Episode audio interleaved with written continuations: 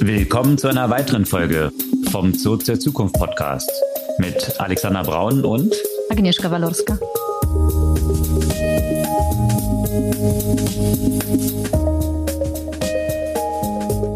Was gab's Neues letzte Woche? Ja, vor allem natürlich aus aktuellen Anlass sehr viel Diskussion um Desinformation oder auch Präsenz von terroristischen Gruppierungen in den sozialen Medien. Allerdings, und da gibt es natürlich wiederum viele News rund um Twitter und auch dem EU-Kommissar, der jetzt droht, Twitter abzuschalten in der EU. Als Konsequenz davon und noch eine Reihe von anderen interessanten News, wie sich grundsätzlich auch die Social-Media-Nutzung auf Journalisten und die Medien im Journalismus auswirkt.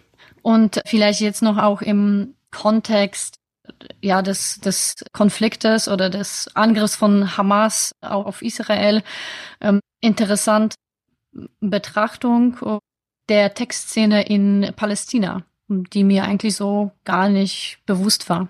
Verwirrung gibt es bei Meta rund um die Chatbots. Da hatten wir ja von berichtet, die jetzt rausgekommen sind. Da wissen eine ganze Reihe von Nutzern nicht so recht, wie sie damit umgehen sollen. Und ja, mal schauen, wie es damit weitergeht. Ja, und im Kontext von diesem äh, Promi-Bots wie man das so vielleicht nennen kann, ging natürlich wieder eine Debatte rund um Regulierung, gerade in dem Kontext von Nutzung des Abbilds vom Menschen durch Generative AI. Und da gibt es einen ähm, No Fakes Act, der in USA im Moment von beiden Parteien unterstützt wird. Und was das dann konkret regeln will und ob das sinnvoll ist, da gehen wir später rein. Aber natürlich im Kontext von Generative AI auch wieder Neuigkeiten, wie schon in den vergangenen Wochen. Diesmal hat Adobe ein paar Sachen angekündigt und die sind durchaus spannend. Ja, und spannend sind auch Erkenntnisse, die jetzt in einem Artikel im Wall Street Journal erschienen sind, rund um die Kosten, die für GitHub mit Copilot verbunden sind. Da scheint ein ziemlicher Verlust im Raum zu stehen. Rund um AI gibt es aber auch interessante News von Google. Die haben ein Projekt Greenlight, wo es um die Optimierung der Verkehrsflüsse in Städten geht. Und in dem Kontext natürlich auch eine Debatte, die auch nicht ganz zu verachten ist, äh, rund um die Umweltkosten von künstlicher Intelligenz. Ja, Umweltkosten in Städten, die haben ja dann häufig eben mit dem Autoverkehr zu tun. Da gibt es in Deutschland das Carsharing-Unternehmen Miles. Die sind jetzt in die News gekommen wegen Hausdurchsuchungen, die dort stattgefunden haben. Da geht es um einen ziemlich umfassenden Betrugsverdacht. Ja, und wenn es so um äh, rechtliche Themen auch mal wieder gibt, können ja eigentlich auch gefühlt äh, nie fehlen in unserer Folge. Microsoft hat diesmal Glück gehabt äh, und kann nach zwei Jahren jetzt endlich äh, die Activision Blizzard übernehmen. Und genau, apropos äh, Gaming, ne, darum geht's ja auch bei Activision Blizzard, da gibt's ja auch Neuigkeiten von Netflix und zwar in eine andere Richtung, äh, die man vielleicht denken würde. Und ansonsten geben wir mal wieder ein bisschen Updates zu den spannenden Tools. Genau, Tools im AI-Kontext und interessanten Entwicklung der Multimodalität unter anderem. Mhm. Ja, bevor wir jetzt aber in die Themen im Detail einsteigen, einfach nochmal kurz die Erinnerung. Ihr könnt unseren Podcast gerne abonnieren, einfach auf den Folgen-Button klicken und dann erhaltet ihr die neueste Folge jeden Dienstag ganz früh am Morgen automatisch in eurem Newsfeed. Ja, die Newsfeeds waren vergangene Woche natürlich grundsätzlich ziemlich voll und äh, vor allem Social Media ist natürlich hier der schnellste Kanal, wo solche Sachen auch ablaufen, was einerseits ja von Vorteil ist, wenn ich das immer so vergleiche, was man so in klassischen Medien dann äh, so liest und ja, wie man sich dort dann häufig gerade bei so aktuellen Events, Breaking News, doch immer, wie ich finde, nicht so gut informiert fühlt, ja, aber gleichzeitig dann die Downside auch, die letzte Woche dann auch nochmal deutlich wurde, dass natürlich über Twitter und andere Social Media Streams auch eine Menge Fake News geteilt werden. Mhm. Und das ist in der letzten Woche nochmal besonders aufgepoppt, oder?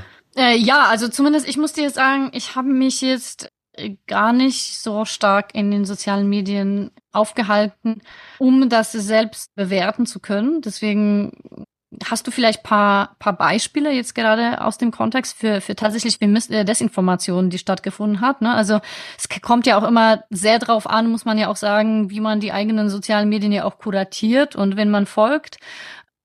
Ich denke, häufig, wenn du wirklich so sehr bestimmten Leuten nur, nur folgst und sich nur darauf quasi einlässt, wirst du gar nicht so stark vielleicht mit der Desinformation konfrontiert.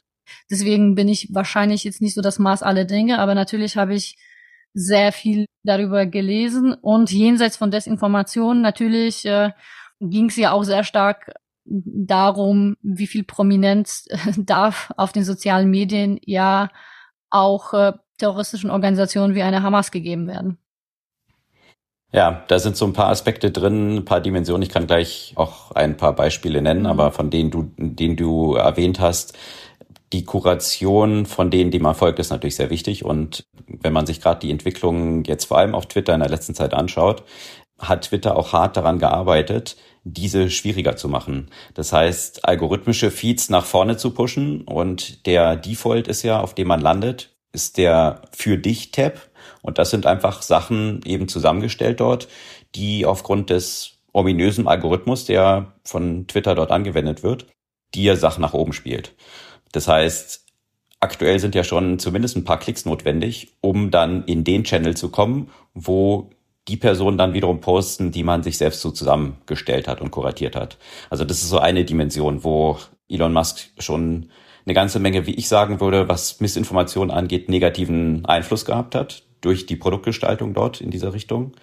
Aber, und das ist vergangene Woche auch noch stark aufgepoppt, äh, auch der aktiven Verbreitung von Fehlinformationen Tür und Tor öffnet. Und zwar hat er unter anderem zwei Accounts, als sich diese schrecklichen Ereignisse dort in Israel ja, als sie publik wurden, zwei Accounts empfohlen, denen man doch folgen sollte, wenn man dort immer auf dem Laufen sein will. Und stellte sich dann heraus, dass beide diese Accounts von ja, ausgesprochenen Antisemiten betrieben wurden die auch tatsächlich dort viele falsche Informationen verbreitet haben, was natürlich zum großen Aufschrei geführt hat, was, wo man sich fragen kann, hat Elon das nicht richtig gecheckt? Oder, ja, ist es auch so ein Modus operandi von ihm geworden, solche Informationen dann halt auch zu verbreiten? Und interessanterweise hat er hier aber dann, ich glaube, nach zwei Tagen immerhin eingelenkt und diesen Tweet gelöscht, weil er dann selber festgestellt hat, anscheinend, musste man ihm noch ein bisschen Nachhilfe geben, dass dass das eben absolut die falschen Accounts waren, die man empfehlen sollte. Und das zeigt nochmal, dass wenn so eine Plattform auch von jemand, der selbst gerne Fake News verbreitet, auch noch, wenn, wenn derjenige, der selbst Fake News verbreitet, der Chef der Plattform ist, dann ist es natürlich besonders schwierig, hier die Sachen rauszufinden, die tatsächlich verlässlich sind. Was mir persönlich aufgefallen ist, eine ganze Reihe von Sachen, die halt verbreitet wurden, äh, die offen falsch waren, also einzelne Bilder und Videos, die dann aus Videospielen stammten, ja, wo irgendwie gezeigt wurde, dass ein Hubschrauber abgeschossen wurde, was natürlich vollkommener Quatsch war. Das war einfach eine Sequenz aus einem Computerspiel. Das waren so die einzelnen Sachen. Andere Sachen waren dann auch tatsächlich irgendwelche Videos aus dem Syrienkrieg dort reingebracht, wo ein äh, ja, Gasangriff ja von äh, Assad stattgefunden hat und das war dann mit entsprechenden Unterschrift auf, auf, auf Israel bezogen, dass das jetzt Bilder aus dem Gazastreifen seien. Lauter solche Sachen zum Beispiel, die natürlich ein ganz falsches Bild schaffen und davon leben, an der Eskalation von solchen Bildern zu profitieren natürlich, weil solche Sachen kriegen halt mehr Reach, mehr Verbreitung, weil sie natürlich sensationalisiert sind. Und das treibt wiederum den Algorithmus, dass solche Sachen dann auch noch stärker ausgestrahlt werden wiederum. Also das, das so das perfide dann da drin in der ganzen Geschichte. Und auch, also was mir zum Beispiel auch aufgefallen ist, dass, dass ich ja sehr stark, also ich habe bestimmte Sachen, die sich als wahr dann rausgestellt haben, äh, gesehen und mein sofortiger Gedanke war dann ja auch, ist es jetzt echt oder ist es fake, ne? Weil es ist super schwierig. Deswegen habe ich ehrlich gesagt auch, auch sehr aufgehört, gerade in diesem Kontext, meine Informationen da auch den, aus den sozialen Medien zu beziehen, weil ich festgestellt habe, es fällt mir einfach super schwer, zum Teil einzuschätzen, was hier leg legitim ist und was nicht. Das ist die eine Sache, das einzuschätzen und auch einen gewissen Filter zu haben, weil natürlich über diese Kanäle auch wirklich echt grausam Videos und Bilder verbreitet werden, wo es sicherlich nicht so der mentalen Gesundheit der meisten Leute dienlich ist, sich das dann so ungefiltert anzutun. Und das wird ja auch ganz bewusst jetzt in diesem Konflikt auch wiederum so ausgespielt, dass eben Social Media wiederum verwendet wurde, um dann auch den Eltern zum Beispiel von Entführten Videos von der Hinrichtung zuzuspielen über die Telefone der Entführten wiederum. Also das, das ist natürlich hier dann auch diese Schwierigkeit, dass einerseits die Filtermechanismen und die Gatekeeper, die ja Journalisten dann doch sind, auch wenn viele jetzt sagen, oh, Journalisten informieren uns nicht richtig und hin und her, halt diese ganzen üblichen Diskussionen, die es dann halt immer gibt und deswegen braucht man Citizen Journalism und möglichst demokratisch und alles offen. Das hat so seine Vorteile, aber eben äh, die, die negativen Seiten sieht man auch daran, dass es häufig doch ganz hilfreich ist, wenn man hier Leute sitzen hat, die etwas qualifizierte ja. sich darüber versuchen, erstmal ein Urteil zu bilden bevor Sachen halt rausposaunt und verbreitet werden. Ja, absolut, ja. Es ging aber natürlich nicht nur um Twitter, ne? Also oder X, auch wenn das natürlich sehr stark im Vordergrund äh, stand, weil äh, es standen de facto auch andere Sozi soziale Medien auf dem Prüfstand. Und zwar geht's ja auch da sehr stark auch um YouTube, aber auch um Meta. Und auch in diesem Kontext äh, laufen gerade auch äh, Untersuchungen und auch gerade in Europa die Frage danach, ob, ob hier Gesetze verletzt wurden, die äh, von der Europäischen Union äh, in dieser Hinsicht äh, erlassen wurden. Und natürlich, wie immer in so einem Kontext, da geht's wieder eine Diskussion um Telegram, das sich ja immer auf den Stand steht, es sei kein soziales Medium und deswegen betrifft sie das Ganze ja gar nicht. Ja, und was Twitter aber angeht, aber auch eben Threads und andere, die hast du auch genannt, auch TikTok. Da gibt es jetzt auch Ermittlungen tatsächlich von Breton, also von dem Binnenmarktkommissar der EU.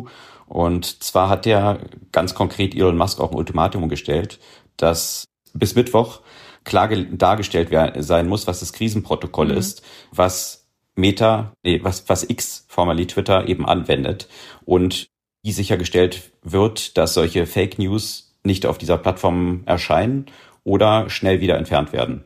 Und äh, dann hat er damit gedroht, wenn das nicht der Fall ist, dann könnte es bis zur Abschaltung von X in Europa gehen. Also das ist so die massive Keule, die jetzt dort rausgezogen wurde. Mhm. Und ich bin gespannt, wie Elon Musk darauf antworten wird, weil natürlich mit dem abgebauten Team, wo ja ein Großteil der Leute bei Twitter entlassen worden sind, das wahrscheinlich ja gar nicht wirklich zu managen mhm. ist. Also den Anstieg, den ich auch an Spam dort auf, auf X festgestellt habe. Also das hat tatsächlich auch dazu geführt, dass vergangene Woche wieder auch eine ganze Reihe von Op-Eds erschienen sind von Journalisten, die bekannt gegeben haben, dass sie auch selbst Twitter oder X jetzt verlassen. Also dass es jetzt wirklich so der letzte Tropfen war. Auch nochmal eben diese, ja, die Empfehlung von Elon Musk von, von bestimmten Antisemiten hier zu folgen. Also das war für viele dann nochmal so das i-Tüpfelchen.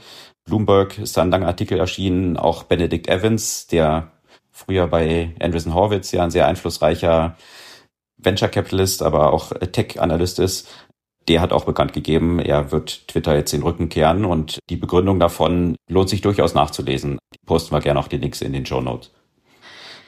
Interessant ist aber auch, was tatsächlich dann diese Traffic-Effekte sind, die jetzt noch so eine Plattform wie X hat. Und da ist vergangene Woche nämlich auch ein interessanter Artikel erschienen von NPR. Und NPR ist ja das National Public Radio in den USA, was aber natürlich nicht nur Radio betreibt, sondern auch sehr umfangreiche Webpräsenz hat. Und die hatten sich ja im April dieses Jahres dazu entschieden, Twitter den Rücken zu kehren. Und das ist natürlich für ein journalistisches Medium schon ein großer Schritt. Und man kann sich vielleicht noch daran erinnern, Elon Musk hat ja NPR als ein State-Sponsored Actor ja klassifiziert. Und da gab es ein ziemliches Zerwürfnis darum und das war mit ein Grund, weswegen NPR dann auch irgendwann gesagt hat, hier auf dieser Plattform wollen wir nicht mehr unterwegs sein. Jetzt sind Zahlen rausgekommen, wie sich das auf den Traffic ausgewirkt hat und die sind, so wurde es in diesem Artikel beschrieben, zunächst mal marginal. Ich muss aber dann sagen, ganz so marginal eigentlich nicht, weil ich glaube, was dieser Artikel, der dort publiziert wurde, falsch gemacht hat, ist, dass man Prozentpunkte mit Prozent verwechselt hat. Und dann wurde gesagt, das sei nur um ein Prozentpunkt gesunken, der Traffic, der von Twitter kam. Wenn man sich dann aber anschaut, dass also oder der Schluss, der da rausgezogen wurde, war, dass es eigentlich so gut wie keinen Einfluss dann auf den Traffic hat. Wenn man sich dann aber anschaut, dass der Traffic insgesamt nur zwei Prozent ausgemacht hat, also dann ist der Verlust von einem Prozentpunkt meiner Rechnung nach ein Traffic-Verlust von 50 Prozent. Also ganz so, ganz so klein ist der Effekt dann doch nicht. Aber grundsätzlich hat das natürlich auch demonstriert, dass auch vor diesem Verlust, also vor dem Verlassen von Twitter, der Traffic ziemlich gering war, der tatsächlich von Twitter nur kam. Und das ist ein grundsätzliches Phänomen von Social-Media-Plattformen immer mehr, weil auch Threads zum Beispiel ja auch ganz klar gesagt haben, dass sie eigentlich keine News dort drauf haben wollen. Also das soll ja so ein Social Connection und Austauschmedium sein. Und deswegen wird von den ganzen Algorithmen News-Content extrem schlecht behandelt. Also nicht wirklich weit verbreitet. Und Links nach draußen will man ja sowieso auch nicht, sondern es soll sich alles auf dieser Plattform und auf diesen Plattformen immer abspielen. Das heißt, das Ganze, was früher sehr stark in diesen Plattformen war, auch Journalismus und News-Content, wird zunehmend aus sämtlichen Social-Media-Plattformen eigentlich rausgetrieben. Das ist so das overarching Theme, was ich finde, da so dahinter liegt und was ja schon ein ziemlicher, ja, fundamentaler Shift in diesem ganzen Kontext Social Media und Journalismus ist. Um nochmal den Bogen wieder zurück zu den äh, aktuellen Nachrichtenlage und äh, zu äh, Palästina nochmal zu, zu machen. Einmal dieses Thema rund um die sozialen Medien kam natürlich ja sehr stark durch eben den Content, vor allem auch von, von Hamas, dem Umgang gefunden werden muss. Aber das ist ja nicht das Einzige, was tech-relevant aus diesem Bereich. Viele wissen ja sicherlich, wie wichtig ja der Tech-Sektor in Israel ist.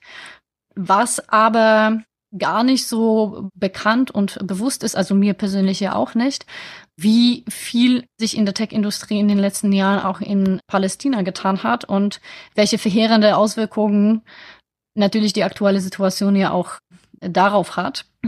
Es wurde ja vor allem der Gazastreifen äh, in den letzten Jahren ja zu einem durchaus bedeutenden Tech-Hub internationale Konzerne, darunter unter anderem auch Nvidia, haben da sehr auf äh, Fachkenntnisse der Ingenieure gesetzt äh, und äh, sehr viel äh, wurde auch dort äh, outgesourced. Schon seit 2008 hat die Silicon Valley angefangen, eigentlich dort zu investieren, vor allem in die Ausbildung mit eben Aufbau von Universität und äh, diversen Code Academies, um dort äh, Ingenieure auszubilden. Ist ja sicherlich ja logisch in einem äh, Land, das sonst nie so viele bedeutende äh, Wirtschaftszweige äh, hat, dort zu schauen, inwiefern man dort die überall fehlenden Ingenieure und äh, Entwickler ausbilden kann. Und da ist natürlich im Moment der Zerstörung, die da vor sich geht und sicherlich ja auch weiter voranschreiten wird. Natürlich auch das Projekt, äh, Problem, äh, dass, dass die Infrastruktur gerade für diese Leute dort, von dort zu arbeiten, entsprechend auch äh, zerstört wurde. Also vielleicht nochmal dieser Einblick, weil ich weiß es nicht, wie es bei dir ist. Mir war es ja gar nicht so bewusst, dass auch dort sehr stark gerade diese Bereiche angefangen hat zu, zu florieren. War mir bis vor kurzem auch noch nicht sehr bewusst. Mir ist es nur bewusst geworden tatsächlich durch einen Tweet. Und da ging es um einen ja, Tech-Milliardär, ein Israeli, dessen Tochter in diesem Massaker ums Leben kam, ermordet wurde auf dem Festival. Und der eben tatsächlich in den letzten Jahren große Tech-Center sowohl im Gazastreifen als auch in der Westbank aufgebaut hat. Dort eben, ja, Arbeitsplätze auch zu schaffen und auch ein florierendes Tech-Business dort, dort auf dieser Basis mit zu unterstützen. Mhm. Und das sind dann natürlich die, ja, besonders persönlichen Verbindungen dann dahin, mit diesen Konsequenzen, die jetzt dort sowohl für die Leute in diesen Gebieten damit einhergehen, aber natürlich auch hier für ihn als ein Individuum mit so einem persönlichen Impact in seiner Familie. ja, wollen wir hoffen, dass hier nicht alles wieder zurückgerollt wird, sondern dass es da mehr Verbindendes künftig gibt. Aktuell sieht es ja leider nicht danach aus. Ziemlich viel Verwirrung gab es rund um die Chatbots. Jetzt ein harter Cut von Meta. Und wir hatten ja vergangene Woche davon schon berichtet, dass hier ja so Celebrities wie Kendall Jenner und Paris Hilton und Snoop dort jetzt so eigene Charaktere haben, die aber bewusst nicht als diese Charaktere, also den Namen dieser Influencer auftreten, sondern separate Persönlichkeiten sein sollen. Und den Grund dafür hatten wir ja auch erklärt. Es ist halt schwierig, wenn man jetzt Paris Hilton direkt bestimmte Worte in den Mund legt und sie möchte das halt ja schon kontrollieren, was sie sagt, wenn sie dort als Paris Hilton auftritt. Und das kann man natürlich bei so einem Chatbot nicht immer hundertprozentig kontrollieren. Und äh, das ist sicherlich auch ein Grund, weswegen hier separate Charaktere geschaffen worden sind. Aber wie sich gezeigt hat vergangene Woche, jetzt wo diese Bots auf die User losgelassen wurden, hat es doch zu ziemlich viel Verwirrung geführt bei vielen Nutzern, weil sie dann nicht so richtig wussten, also spreche ich jetzt wirklich mit Kendall Jenner, weil ich sehe ja das Bild von ihr, also das ist sie, aber irgendwie heißt sie jetzt anders, also wer ist es jetzt wirklich und wenn es doch jemand anders ist, warum hat sie denn dann das Gesicht von ihr, also was, was bringt mir das dann wiederum? Also da gibt es eine ganze Menge Verwirrung gerade drum und mal schauen, wie Nutzer damit so umgehen.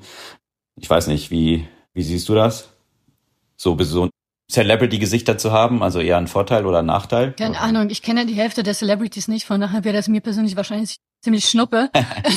Solange sie das machen, was, was ich will. Und das ist immer noch die Frage, was ist das Ziel? Und ich glaube, sie haben erstmal vielleicht das Design, aber noch nicht so die User Experience dieser Bots so richtig hinbekommen. Also was sollen sie dann wirklich machen? Soll ich mich einfach mit denen unterhalten? Weil, mhm. weißt du, wenn ich jetzt zum Beispiel, keine Ahnung, irgendein weiß ich nicht, ein Tennis-Chatbot, der mir irgendwie Tennis beibringen soll und der aussieht wie Roger Federer ist, dann würde ich mich jetzt vielleicht nicht so stark fragen, ist es jetzt wirklich ein Roger Federer oder bekomme ich da so die relevanten Tipps? Und so weiter. Oder äh, ne, das kann, kann man sich in, in anderen Kontexten ja auch gut vorstellen. Aber wenn ich jetzt einfach so, ja. okay, spreche ich mit Kendall Jenner, kenne einfach für mich, kann ich noch diesen Kontext noch gar nicht mir ausdenken, warum ich mit einer Kendall Jenner oder sonst noch jemandem sprechen sollte, weil ich nicht unbedingt irgendwelche Insights mhm. von mir bekomme. Und ich glaube, das ist vielleicht so ein bisschen so so der Punkt. Und äh, da ist es aber auch richtig, da muss sich natürlich so ein Chatbot entscheiden oder die Entwickler natürlich dahinter entscheiden, okay, bin ich jetzt, soll, soll dieser Chatbot tatsächlich eine digitale Repräsentation von Kendall Jenner sein? Dann muss es wahrscheinlich auch so geframed sein und dann beantwortet es vielleicht auch stärker eben die Fragen, was diese Person tatsächlich auch betreffen. Mhm. Oder ist es ein Chatbot, das irgendeine bestimmte Funktion hat und dieser Person halt nachempfunden ist? Dann muss auch das kontextualisiert werden. Aber wir sind da noch irgendwie so früh und ich meine, du und ich und unsere Bubble ist da ja weitestgehend gut informiert in diesem Bereich, was die Möglichkeiten angeht. Aber wir sollten das noch nicht automatisch ausweiten an die gesamte Bevölkerung und antizipieren, dass die Leute das Verständnis haben, was man jetzt mit dieser Technologie machen kann und dass es wirklich möglich ist, irgendein Bot zu machen, das wie Kendall Jenner aussieht und spricht, aber sie nicht ist. Und das muss man ja vielleicht auch noch beachten. Ja. Ja, zusätzlich hast du, finde ich, einen guten Punkt gemacht mit dem Beispiel Roger Federer. Wenn er jetzt dort als Bot verwendet würde, dann sich mit ihm über Tennis zu unterhalten, dann hat man ja so diese Brücke schon geschaffen, dass man als User sich dann vorstellen kann, worum es bei ihm geht. Also eben Federer gleich Tennis. So, dann habe ich schon klar eingeordnet, was für mich auch so die Topics sind, wo er für mich der Experte ist jetzt zum Beispiel. Das Problem ist, glaube ich, so ein bisschen, was man jetzt hier ja auch getan hat. Das wäre so mit dieser Kendall Jenner, weil die hat, nimmt ja dann einen anderen Charakter ein, als sie tatsächlich im realen Leben hat. Das wäre vielleicht dann so, als ob du Roger Federer als Chatbot hättest und mit ihm dann über Fußball sprechen würdest. Da kennt er sich eigentlich auch äh, gar nicht so schlecht aus. Das, na gut, dann ist das vielleicht nicht, äh, kenne ich so wenig, in welchen Sports er nicht unterwegs ist, aber zum Beispiel über, keine Ahnung, wirtschaftliche Entwicklung im asiatischen ja, Raum ja. zum Beispiel. Ja. Und dann bringt mir diese Brücke, die ich jetzt visuell irgendwie geschaffen habe, auch wiederum nichts, weil ja, also als Nutzer ich ja dann trotzdem genauso verwirrt bin wie davor. Und das ist vielleicht auch so ein bisschen das Thema, was hier im Design dieser Bots jetzt Nutzer zum Stolpern bringt, dass sie halt so von Kendall Jenner ausgehen, aber dann sind die Topics eigentlich andere, weil ihr Charakter eigentlich was anderes ja repräsentiert. Mhm. Also da gibt's sicherlich noch ein paar Iterationen, was man jetzt hier so rausfindet und ausprobiert, wo die Einsatzmöglichkeiten sein sollten, könnten, welche Probleme es löst, ob das Probleme löst oder ob es einfach nur um Entertainment geht. Und was auch rausgekommen ist, was jetzt dort diesen Influencern an Geld gezahlt wurde. Die mhm. haben, ist ein Artikel erschienen, so um die fünf Millionen, wahrscheinlich auch ein bisschen abhängig von dem Stardom des jeweiligen.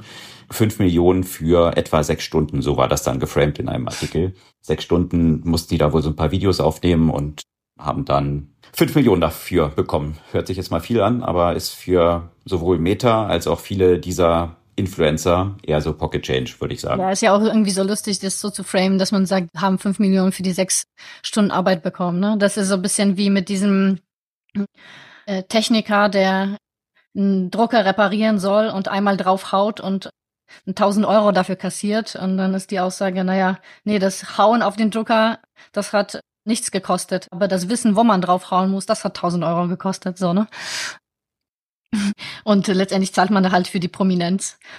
Aber in diesem Kontext, ne, die, der, den eben Meta mit ihren Promi-Bots ja natürlich sehr prominent äh, darstellt, gibt's natürlich ein, einen legislativen Versuch, äh, weil äh, damit ist natürlich ja auch klar geworden und natürlich mit einer Reihe von anderen Entwicklungen, dass das eigene Abbild der Person natürlich äh, relativ einfach kopiert, wiederverwendet werden kann und zwar nicht immer mit der Zugeständnis und gegen eine saftige Bezahlung, wie es im Fall Meta, Meta ist. Und jetzt wird in den USA ein neuer parteiübergreifender Gesetzentwurf vorgestellt, der eben Schauspieler, Musiker und andere Künstlerinnen und Künstler von unautorisierten digitalen Repliken ihrer Gesichter oder Stimmen schützen soll heißt Nurture Originals, Foster Art and Keep Entertainment Safe Act, kurz No Fakes Act. Und das Interessante dran ist, wo ich mich dann auch wirklich frage, wie einfach wird es dann den legitimen von der nicht legitimen Nutzung äh, zu unterscheiden geben. Also, der verbietet nämlich die Erstellung digitaler Repliken ohne die Zustimmung der betreffenden Person. Es sei denn, es handelt sich um Beträge für Nachrichten, öffentliche Eingelegenheiten, Sportübertragungen, Dokumentationen und biografischen Werke. Die Rechte gelten halt wie alles, so auf Lebenszeit und dann bei einem Nachlass bei über 70 Jahre nach ihrem Tod. Und dann gibt's noch weitere Ausnahmen. Digitale mhm. Duplikate dürfen für Parodien, Satire und Kritik verwendet werden. Und auch kommerzielle Aktivitäten wie Werbung äh, fallen unter die Ausnahme, solange sie im Kontext von Nachrichten, Dokumentationen oder Parodien stehen. Und dann muss ich sagen, es sind schon ganz schön viele Ausnahmen, die ganz schön weit gefasst sind, wo man sich dann schon manchmal fragen wird, okay, inwie, inwieweit ist es dann jetzt Satire? Keine Ahnung. Könnte man jetzt auch jemand äh, behaupten, ich drehe irgendwie so ein absurdes Porno mit dem Gesicht einer Schauspielerin, sage, es ist ja doch nur Satire. Also, ich denke, da, da wird es wirklich nicht so einfach sein. Und da wird es wahrscheinlich viel Diskussion äh, dazu geben, was dann wirklich die legitime Nutzung ist und was nicht. Aber es ist nicht in gewisser Weise auch jetzt schon der Fall, weil auch bei jetzt nicht gefakten Bildern, sondern realen Bildern, die Verwendung, in welchem Kontext sie dann einge also in welchem Kontext sie verwendet werden, ja auch häufig dann diese Diskussion nach sich zieht. Ist es jetzt irgendwie Kunstfreiheit? Ist es Meinungsfreiheit? Ist es überwiegendes öffentliches Interesse bei bestimmten Charakteren wiederum und so weiter? Also, oder eben bis hin zu so einem Thema, ist es jetzt Satire? Also, die Diskussion gibt's dort doch eigentlich dann genauso, oder? Oder welchen Layer kommt jetzt durch, durch Fakes oder Tech-generierte Dimensionen noch hinzu? Vielleicht wird einfach die Schwierigkeit oder was dort natürlich jetzt die Beschleunigung dieses ganzen Prozesses ist, ist eben, dass es so einfach wird, diese Sachen zu erstellen. Und früher war, also Diskussionen habe ich auch gehört, ja, man konnte ja früher mit Photoshop, konnte ich ja auch irgendwelche Pornobilder generieren und da irgendwelche Gesichter reinschneiden. Äh, aber der Unterschied ist halt schon, ob man das jetzt so on Maß-Scale machen kann, ja, oder ob ich da wirklich ein paar Stunden Arbeit reinstecken muss. Und wenn eine Sache einfacher wird, dann wird sie auch verfügbarer und dementsprechend ja, wird die Masse an diesen Inhalten dann auch exponentiell zunehmen. Und das ist dann natürlich Teil des Problems.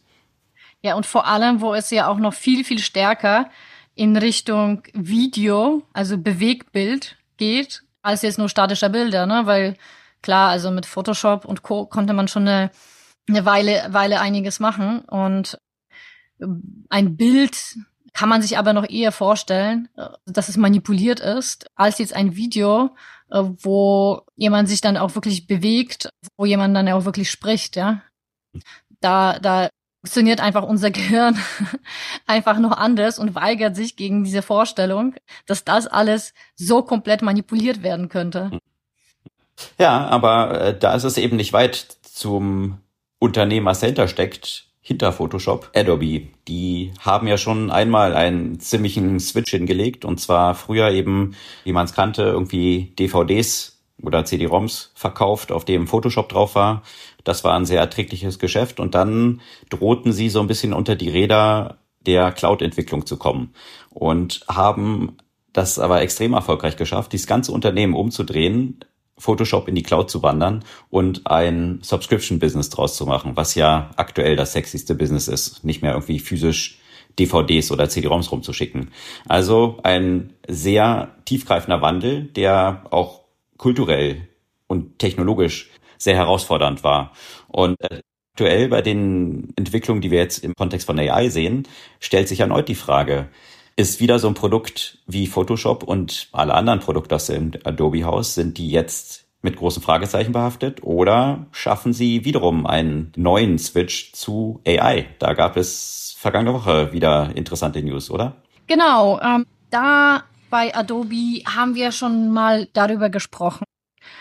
Schon vor, vor einer ganzen Weile äh, von Adobe Fireflies und zwar von der generativen Bildbearbeitung, wenn man das so nennen kann, das Photoshop eingeführt hat. Und jetzt gibt's eben noch weitere Neuigkeiten. Und zwar einerseits aus dem Bereich Bildbearbeitung, aber was natürlich noch fast noch spannender, weil das natürlich noch eine weitere Dimension beinhaltet von der Videobearbeitung, auch in einem ähnlichen Stil. Also Adobe hat eine ganze Reihe bei ihrer jährlichen Max Conference ein, eingeführt und angekündigt. Und man muss schon sagen, deren Innovationsprozess scheint nicht stehen zu bleiben. Also einerseits, was echt spannend ist, ist äh, in Bezug auf Bildbearbeitung, dass quasi Objekte auf dem Bild alle einzeln erkannt werden und einzeln ausgetauscht, ersetzt, modifiziert werden können. Das heißt, man muss sie sich nicht selbst irgendwie auswählen, sondern die werden halt wirklich darauf identifiziert und somit hast du quasi ein Bild, das in mehrere Ebenen, könnte man sagen, aufgeteilt wurde und dann kannst du relativ einfach mit den einzelnen Ebenen einfach rumhantieren, was wiederum auch für dieses Generative Fill auch äh, weitere Erleichterungen und äh, neue Möglichkeiten äh, bereitstellt. Dann, und genau, und das heißt Project Stardust, mhm. was sie da eben vorgestellt haben. Und dann haben sie auch noch das Project Dub Dub Dub. Kann man sich ja vorstellen, worum es da geht. Da geht es ja auch eben um mhm. Sprachaufnahmen. Mhm. Da arbeiten jetzt auch äh, gefühlt alle dran, wirklich dieses automatische Dubbing Synchronisierung äh, quasi zu ermöglichen und die Sprache der Sprecherin, des Sprechers zu übersetzen und trotzdem ihre oder seine Stimme beizubehalten und dazu noch die Mimik entsprechend anzupassen.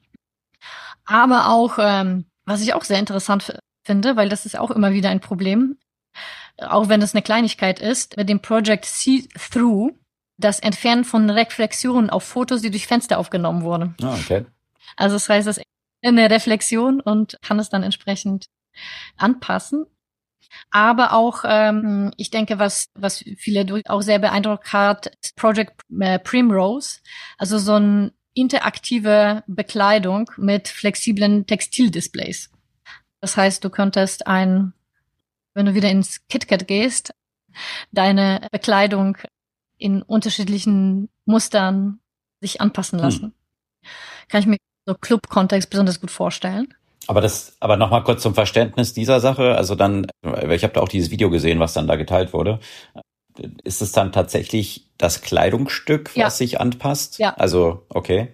Also das ist jetzt ein, in, in dem Kontext ja. Also nicht, dass ich am Bild das editiere und dann die Person, die da im Film durchläuft, das dann anpasse. Okay, und dann, dann würde Adobe. Das auch. Okay. also das sind zwei unterschiedliche Sachen, die da vorgestellt wurden. Aber die würde dann tatsächlich Textilien verkaufen dann irgendwie, die das ermöglichen. Also ich weiß nicht, ob sie die Textilien verkaufen oder die Textildisplays tatsächlich, mhm. ja. Aber ja, die haben das an den tatsächlichen Textildisplays. Und das andere, was du wahrscheinlich gesehen hast, wo sich die Kleidung verändert hat, das war dann diese Generative, das war wirklich das Gen generative Editierung von Videos. Mhm. Das ist noch das andere, ne? Also wo du dann das gesehen hast, wie der Typ auf einmal eine Krawatte bekommen hat und so weiter. Das ist Genau, also das waren eine ganze, ganze Reihe von unterschiedlichen Tools, die sie vorgestellt haben. Mhm. Also so mit Textildisplays sind sie auch sicherlich nicht die ersten, die damit arbeiten, um eben so eine ja, Kleidung herzustellen, die, die sich anpassen kann, sowohl vom Farben als auch vom Muster, als auch potenziell von irgendwelchen Werbebotschaften. Aber das ist dann natürlich noch keine, äh, keine marktreife Geschichte. Kann ich mir gut vorstellen, so für für Fußballtrikots oder so, wenn das irgendwann mal sehr robust ist, ne, dann kannst du viel mehr Werbung darauf unterbringen, als jetzt einfach nur einen Sponsor. Kannst du die Trikots individuell ausspielen, dann nachher auf die Leute, die zuschauen. Also ich krieg dann andere Sachen dann angezeigt auf den Trikots als du zum Beispiel. Ja, das wäre wahrscheinlich schon viel einfacher möglich. Schon viel einfacher möglich, gerade wenn es um so Fernsehübertragung Absolut. geht, ne? Vor allem, wenn die dann in deinem Headset stattfinden, was dann von Apple oder Meta ist, wo man dann sehr individuelle Erlebnisse solcher doch gemeinsamen Spiele dann wiederum hat. Stimmt, apropos Apple, die, von denen gab es ja auch mal nur so eine Randnotiz, dass die jetzt irgendeinen Weg gefunden haben, um das Ding irgendwie günstiger zu machen. Ne? Mhm. Aber noch nicht günstig genug. Ja, ich bin auch gespannt, eben wo dann mit all diesen Sachen, die du jetzt beschrieben hast, dann auch von Adobe, die dort vorgestellt wurden. Und parallel man sich aber die Entwicklung auch von der Hardware dann anschaut, eben von den Kameras, die in den iPhones und den anderen Smartphones da verbaut sind wie viel AI dort dann auch schon drin ist. Das heißt, so ein Aspekt, wie genannt ist mit der Reflexion vom Fenster, es werden ja auch immer mehr Sachen direkt dann im Bild verändert und von AI schon auf den Device hochgerechnet. Also in welchen Layer dann tatsächlich dieser Anknüpfungspunkt ist. Also ob ich dann diese Software von Adobe dann nachher noch verwende, um das weiterzuentwickeln oder wie sehr die Kannibalisierung dann auch in diese Richtung geht von den Hardwareherstellern und, und der AI, die sie dort auf den Devices dann implementieren. Interessante Entwicklung auf jeden Fall. Und mit großem Impact auf die Geschäftsmodelle, die dahinter liegen. Und gerade, wie wir ja auch schon häufiger erwähnt haben, was ein Challenge dort noch ist, vor allem für die Unternehmen, die das anbieten, sind die Kosten, die damit einhergehen. Und ich weiß nicht, wie es bei Adobe jetzt ist. Wahrscheinlich haben sie da zu den Preisen noch nichts gesagt zu diesen Produkten, oder? Nee, das ist jetzt erstmal nur alles eine Vorstellung. Ne? Mhm. Und die werden ja sicherlich das eine oder andere, genauso wie Fireflies, erstmal ohne jetzt große extra Kosten freigeben, einfach aus der Nutzung zu lernen, mhm. was ja auch sinnvoll ist, weil die können sich das jetzt noch leisten. Aber klar, irgendwann mal muss man sich überlegen, wie man das bepreist, weil das, die, die, das ist ja alles nicht umsonst, die Kalkulationen, die im Hintergrund stattfinden. Absolut. Und wie aufwendig das ist, hat man vergangene Woche nochmal aus einem Artikel vom Wall Street Journal lernen können. Da ging es um GitHub und den Copilot. GitHub ist ja diese Plattform für, für Developer, wo sie entsprechend ihren Code dann dort in Repositories reinstellen können und auch Copilot wurde dort eingeführt, also die AI oder der begleitende AI-Programmierer, der entsprechend dann Vorschläge bringt, was man dort gerade so am Schreiben ist. Und ja, das ist ziemlich Erfolg geworden, auch wenn häufig diese Empfehlungen nicht korrekt sind. Das hatten wir ja auch schon ein paar Mal besprochen. Trotzdem wird es sehr ausgiebig genutzt von, von vielen Nutzerinnen und Nutzern. Und jetzt ist herausgekommen, dass GitHub hier aber richtig rote Zahlen schreibt mit der Sache. Und zwar kostet Copilot ja in diesem Modus 10 Dollar pro Monat. Und im Schnitt machen sie wohl aktuell, so das Wall Street Journal, 20 Dollar Verlust pro Nutzer. Also das würde ja dann bedeuten, dass sie im Schnitt dort Kosten von 30 Dollar pro Nutzer haben. Und tatsächlich haben sie es dann gesagt, dass ja viele Nutzer sogar bis zu 80 Dollar kosten. Das heißt natürlich, je häufiger ich das verwende, je intensiver ich das nutze, desto häufiger sind natürlich dann auch die entsprechenden Abfragen, die mit großer Rechenpower verbunden sind. Und da können solche Heavy-User schon schnell ziemlich teuer werden für ein Unternehmen. Und wundert mich das, ne, dass sie, also gut, wundert mich jetzt vielleicht nicht, weil natürlich wollte man das ja erstmal ausprobieren, aber wenn du jetzt zum Beispiel sich äh, Midjourney oder auch Clean Voice oder auch paar andere Tools anschaut, dann ähm, verrechnen sie ja quasi nach Processing Power. Also die haben ja keine pauschale, äh, keine Pauschalpreise, sondern die Preise nutzen ja auch wirklich von der Häufigkeit beziehungsweise von der Intensität der Nutzung. Und dann, wie bei Clean Voice, ne, zahlst du für Stunden der verarbeiteten Audiodateien und bei Midjourney hast du ja auch so bestimmte äh, Levels, um genau das halt abzufangen. Weil wenn du natürlich 10 Euro zahlst und eine unbegrenzte Nutzung hast, dann hast du ja keinen Grund, um das nicht einfach ständig zu nutzen, ne? Egal, ob das mhm. jetzt irgendwie so super notwendig ist oder nicht. Ja, wobei ich kann mir vorstellen, dass, also klar, von, von der Anbieterseite macht es total Sinn. Ich kann mir aber vorstellen, dass gerade wenn man jetzt nicht so im professionellen Kontext unterwegs ist, die End-User an so einem Modell in der Regel oder an solche Art der Preisgestaltung nicht so gewöhnt sind, weil sie eine klare Vorstellung haben wollen, was kostet mhm. mich das? Also was Microsoft jetzt dann eingeführt hat, und das wurde auch in diesem Artikel erwähnt, GitHub gehört ja zu Microsoft und dementsprechend hat man dort wahrscheinlich ja schon eine ganze Menge an Datenpunkten gesammelt und ganz bewusst dann in Microsoft 365 Copilot dann auch mit 30 Dollar pro Nutzer im Monat jetzt gepriced. Mhm. Also da sind sicherlich schon so Erkenntnisse aus ja, aus Copilot von GitHub mit eingeflossen, wo sie gesehen haben, wow, diese 10 Dollar, was so der erste Preispoint war, die reichen wahrscheinlich nicht aus. Und wenn wir damit Geld verdienen wollen, müssen wir ein bisschen höher, höher bepreisen. Aber das sind natürlich Allerseits muss man ja sagen, so 30 Dollar ist dann schon so fast so ein bisschen prohibitiv, prohibitiv der Preis, ne? Weil bei 10 Euro oder 10 Dollar fange fang ich erstmal gar nicht an zu, nachzudenken. Und dann, wenn du jetzt guckst, welche Zielgruppe das, ich meine, GitHub sind jetzt keine, keine Endnutzer, die noch nie so ein, so ein Geschäftsmodell oder so eine Preisgestaltung gesehen haben, sondern das sind Entwickler, die eigentlich solche Preisgestaltungen durchaus sehr gewohnt sind. Dass die ja vom, von, von der Anzahl der Anfragen abhängen ja. halt, ne? Developer also. schon, aber ich glaube, dieser Kontext, in dem Microsoft denkt, ist ja schon dann halt irgendwie so Geschäftskunden. Die kennen es natürlich auch aus der Perspektive, wenn sie jetzt irgendwie Cloud-Services buchen oder so, auch bei Azure und so. Das ist ja dann auch nach der Nutzung. Aber man ist ja schon in diesen ganzen Office-Paketen, wie das halt gesetzt wurde, ja schon einfach so eine Flatrate gewöhnt pro User pro Monat. Und ja, da stimmt. wollten sie jetzt wahrscheinlich nicht alles komplett aufreißen und ein anderes Modell versuchen zu etablieren. Mal schauen, was sich dann dort etabliert, weil diese Frage wird sich ja für sehr viele Unternehmen stellen, auch ein Google zum Beispiel, die sich auch darüber Gedanken machen müssen. Da gab es vergangene Woche nochmal einen interessanten Artikel drüber, was so die Kosten pro Abfrage sind. Und wenn ich jetzt einen normalen Google Search mache, dann sind die relativ gering. Und wenn ich jetzt aber immer stärker AI und Generative AI dort in diese Abfragen integriere, dann wird auch jede Google-Abfrage für das Unternehmen wesentlich teurer. Und da stellt sich dann auch schnell die Frage, ja, was ist denn tatsächlich dort, also welche Auswirkungen hat es dann tatsächlich auf die Profitabilität von Google? Und wie können Sie natürlich diese ganzen Prozesse dahinter noch tweaken, um die Kosten nach und nach runterzubringen?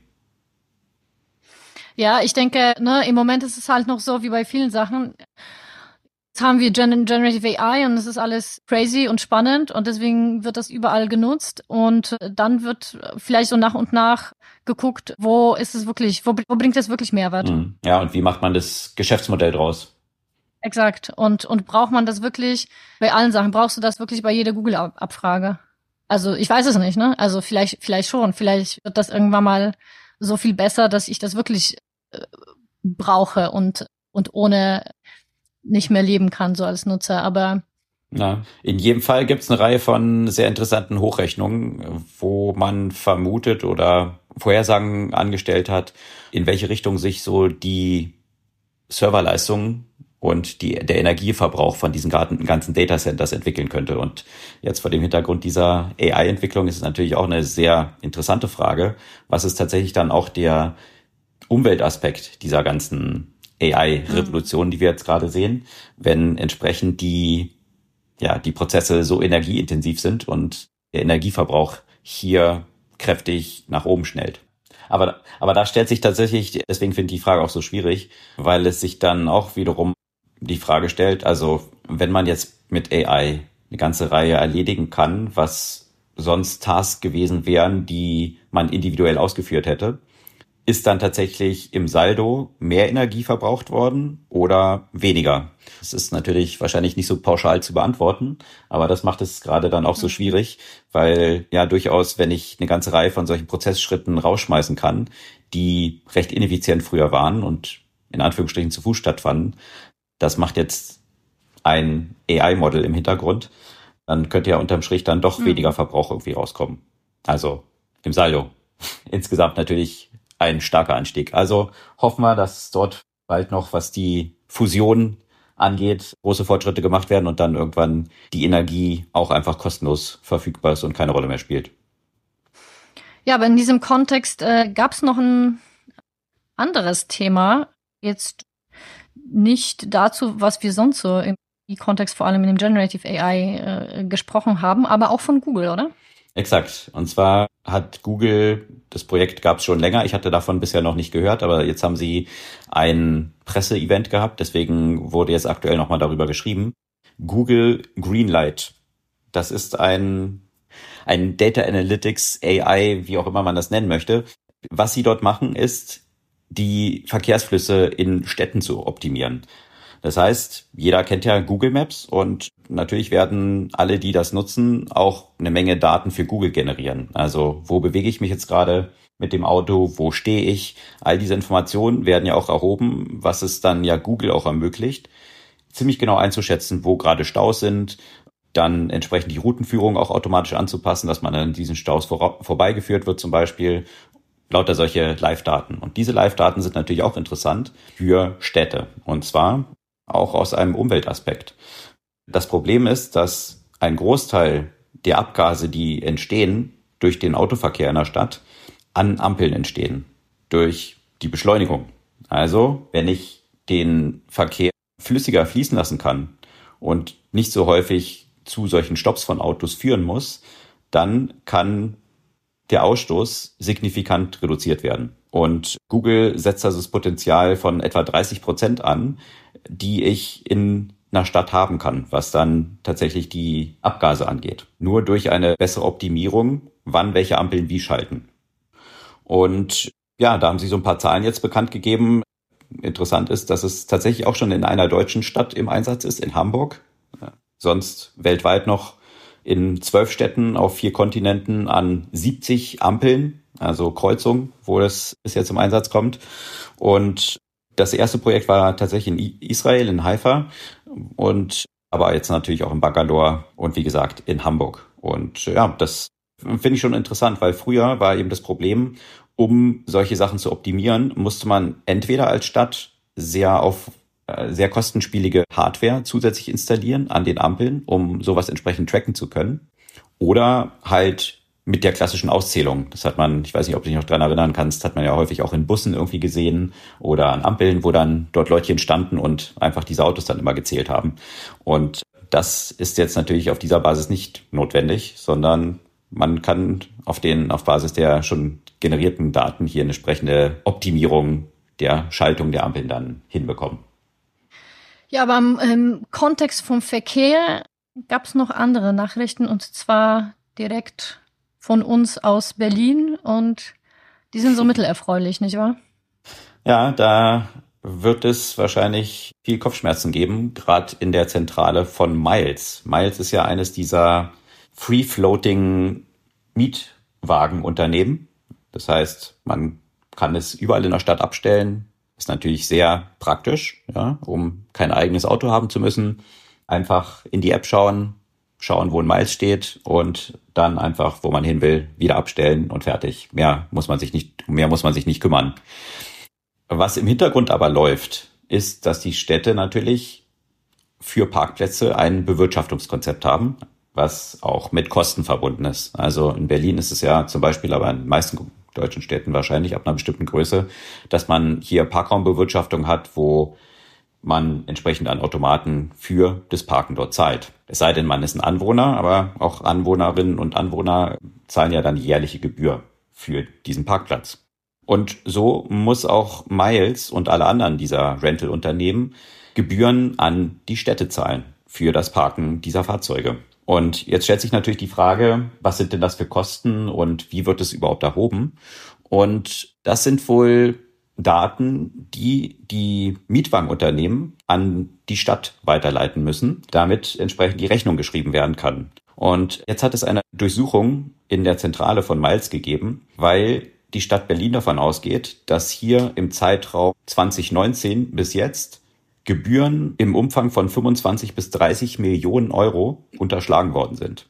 Und das vor dem Hintergrund, wenn man sich den aktuellen Jahresumsatz von Miles anschaut, das sind 90 Millionen, die sie im Jahr an Umsatz machen. Also dann sind 30 Millionen da über diese paar Jahre gerechnet schon ein signifikanter Kostenpunkt, der hier anscheinend unterschlagen worden sein könnte.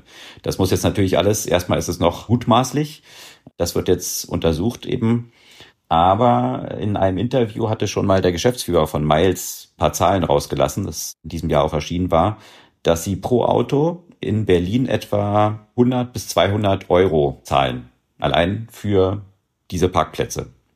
Das ist natürlich, wenn du 6000 Autos in Berlin betreibst, schon ein ziemlicher Kostenfaktor, der dort anfällt und der darüber entscheiden kann, ob das Unternehmen eben profitabel ist oder nicht. Bisher sind die meisten Rental, Free-Floating Rental-Unternehmen das eben noch nicht. Und hier hatte Miles eigentlich versucht zu demonstrieren, dass sie das erste dieser Unternehmen sind, die es geschafft haben, jetzt sich an eine schwarze Null ranzuarbeiten. Wenn jetzt aber dahinter steckt, dass sie tatsächlich diese Null nur geschafft haben, weil sie 30 Millionen hier betrügerisch nicht gezahlt haben, dann wirft das natürlich nochmal ein ganz anderes Bild auf das Unternehmen. Du bist ja eine fleißige Nutzerin von Miles, oder? Naja, was heißt fleißig, ne? Also fahre ja insgesamt ja nicht viel Auto, aber ich muss es ja, ich muss ja Auto fahren, damit ich nicht vergesse, wie es geht, weil ich ja erst von nicht mal einem Jahr Führerschein gemacht habe. Und Miles ist quasi das einzige, womit ich fahren kann in der Probezeit. Und deswegen fahre ich das ja immer wieder. Sonntag früh, damit ich keinem in die Quere komme und umgekehrt. Und damit die Parklücken groß sind. Genau. Ja, dann hoffe ich für dich, dass äh, das einen guten Ausgang hat. Das könnte natürlich für die beiden Geschäftsführer ziemlich ungemütlich werden, weil sie dann ja tatsächlich, wenn es jetzt hier ein Strafverfahren sich daraus entwickeln sollte, dann ja auch persönlich dafür haftbar sind für solche Verstöße. Und vielleicht auch pikant, dass, wie gesagt, diese Ermittlungen jetzt für diesen Zeitraum 2019 bis jetzt laufen, wo diese Unterschlagung stattgefunden haben soll. Und wohlgemerkt, 2019 der vorige Geschäftsführer von Miles das Unternehmen verlassen hat. Und da munkelte man so, das wurde in die Presse durchgestochen, dass hier unterschiedliche Wertevorstellungen der Grund hm. dafür gewesen sind, dass der seinen Hut genommen hat.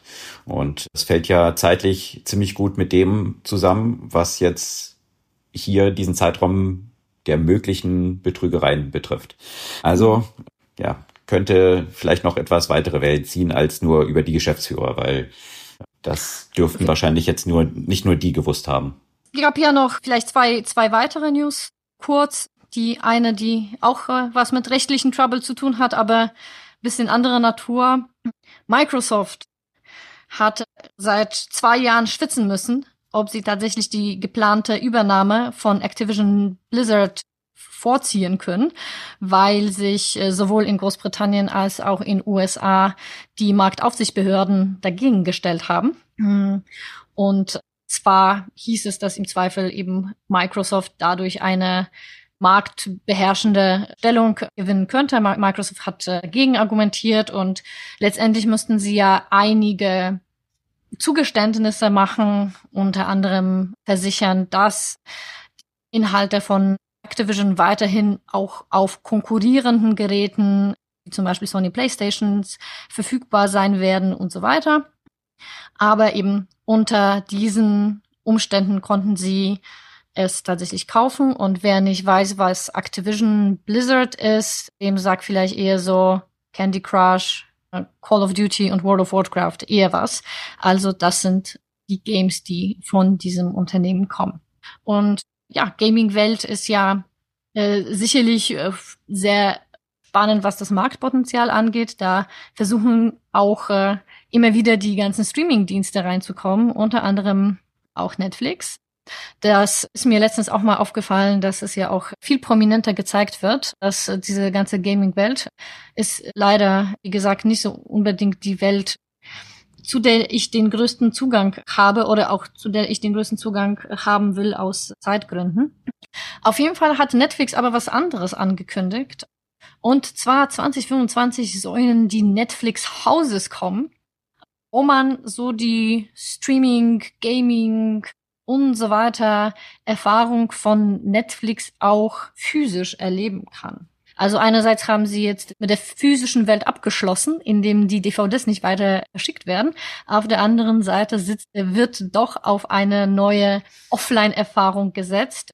Da muss ich so ein bisschen, da musste ich so ein bisschen schmunzeln und so an Disneyland denken. Ne? Also wo man auch da versucht, und zwar schon seit Jahrzehnten, die Film- Märchenerfahrung äh, offline zu bringen. Das versucht offenbar Netflix auch äh, in ihrer Welt auch. Da sollen dann Leute hinkommen und irgendwie spielen oder was soll sich in diesen Stores dann irgendwie oder in diesen Houses stattfinden? Ja, weiß man noch nicht so genau. Ist noch nicht ganz klar. Mhm. Also einerseits so, also es wird ja, sollen zuerst so Pop-up-Stores sein und dann wird von einer immersiven Erlebnis von Squid Game gesprochen. Da weiß ich nicht, ob ich so ein immersives Erlebnis von Squid Game haben will. Also, ohne dass ich das jetzt geguckt habe, aber ich weiß zumindest, worum es dort geht. Also, ja. Also ich hoffe, ohne dass da tatsächlich Blut fließt. Also würde ich zumindest hoffen für die Besucherinnen und Besucher. Würde ich jetzt auch erstmal stark annehmen. Vielleicht fällt es ja dann zusammen mit den ganzen coolen Headsets, die rauskommen, so dass sich dieses Game sehr real anfühlt, ohne dass man tatsächlich dort Blut lassen muss. Ja, aber ansonsten gab es eine ganze Reihe von AI-Tools, die wir diese Woche auch nochmal vorstellen oder ein paar Hintergründe zu geben wollten, oder?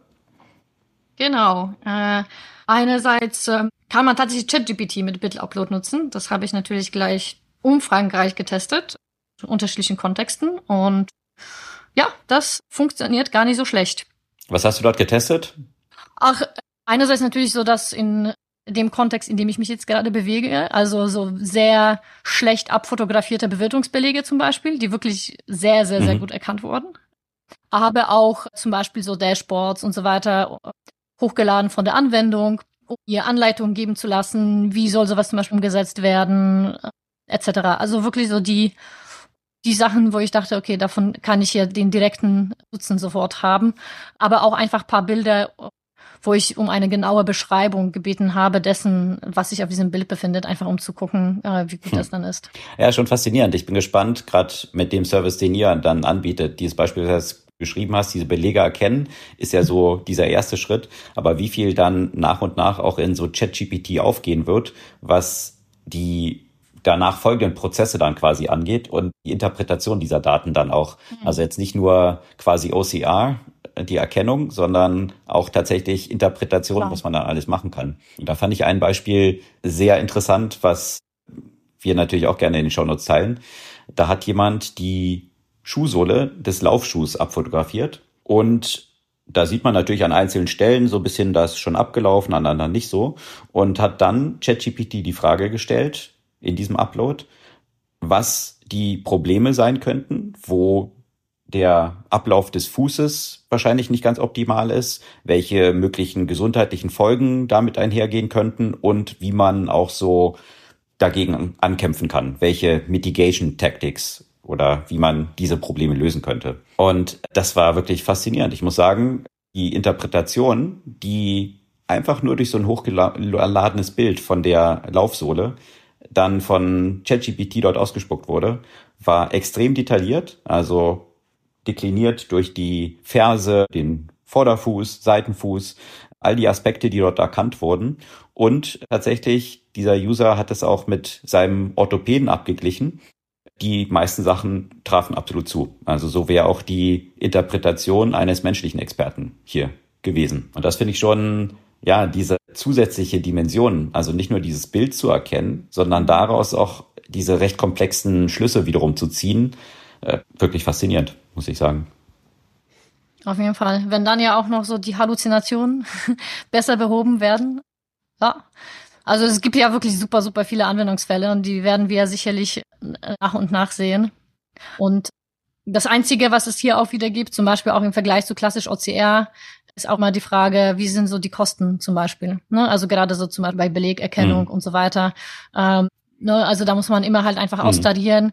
Generative AI ist einfach im Verhältnis zum Beispiel zu diskriminativen Modellen durch die bestimmte Sachen ja auch gemacht werden können und zwar mit hoher mhm. Zuverlässigkeit, einfach immer noch, noch teuer, so dass es dann sicherlich so, so eine Zusammenverschmelzung von den Modellen letztendlich sein wird bei ganz vielen Tasks.